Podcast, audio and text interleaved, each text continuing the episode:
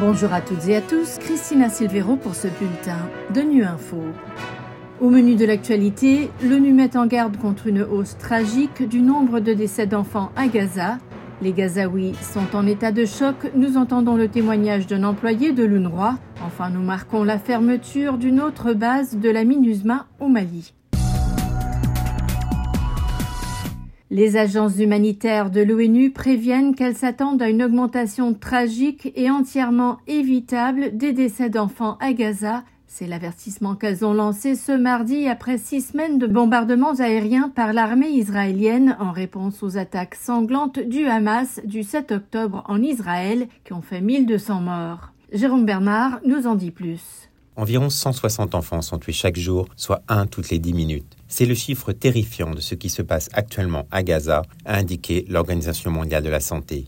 L'OMS s'est fait l'écho des préoccupations du Fonds des Nations Unies pour l'enfance sur la menace sérieuse d'une épidémie de masse dans l'enclave palestinienne. Selon un porte-parole de l'UNICEF, si les enfants continuent d'avoir un accès restreint à l'eau et à l'assainissement à Gaza, on risque d'assister à une augmentation tragique, mais tout à fait évitable, du nombre d'enfants qui meurent.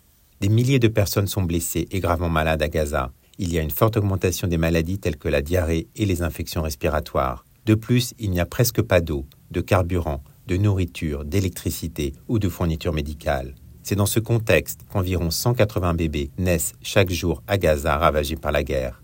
Plus de 20 d'entre eux ont besoin de soins spécialisés, alors que la situation dans l'enclave est désastreuse avec moins de la moitié des hôpitaux et des cliniques qui fonctionnent.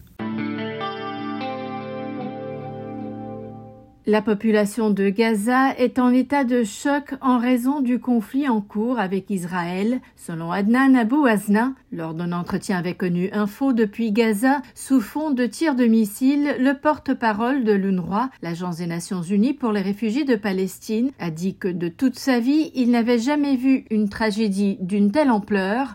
Adnan Abou Hasna, qui a parlé de seconde Nakba, de seconde catastrophe en référence à la première, l'exode palestinien de 1948.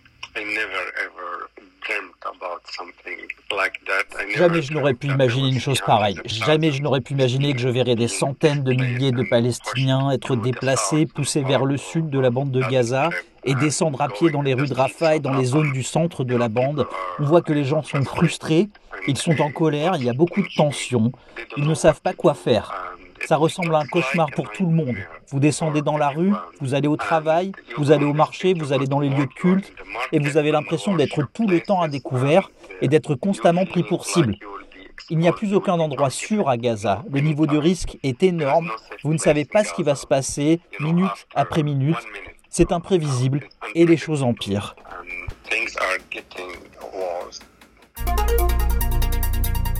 Au Mali, la MINUSMA a officiellement fermé sa base à Ansongo samedi, dans la région de Gao. Il s'agit de la fermeture du 9e des 13 camps de la mission qui plie bagage avant le départ définitif de la mission des Nations Unies dans le pays le 31 décembre prochain. Le départ de la MINUSMA est l'occasion de partager les impressions et messages de son personnel, à l'instar d'Abaya Vendôme, fonctionnaire chargé des affaires politiques au bureau régional de la MINUSMA de Gao, qui se dit fier des projets mis en place et croit que la paix est encore possible.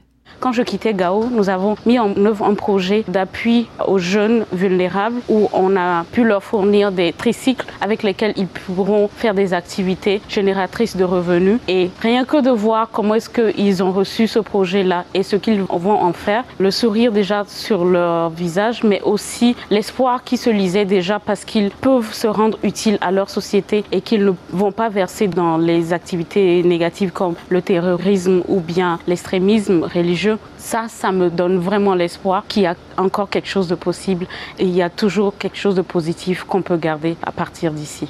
Le message que j'ai pour le Mali, un pays de cœur que je connais depuis 2006, pendant toutes les régions que j'ai traversées, ce que je pense aujourd'hui, c'est que nous avons besoin de la paix ici au Mali. Tous les fils et filles de ce pays peuvent venir ensemble et encore discuter. C'est difficile parce qu'il y a beaucoup de gens qui ont été meurtris, affectés, mais je pense que la paix est encore possible. Voilà, fin de ce bulletin de Nu Info. Merci de votre fidélité. À bientôt.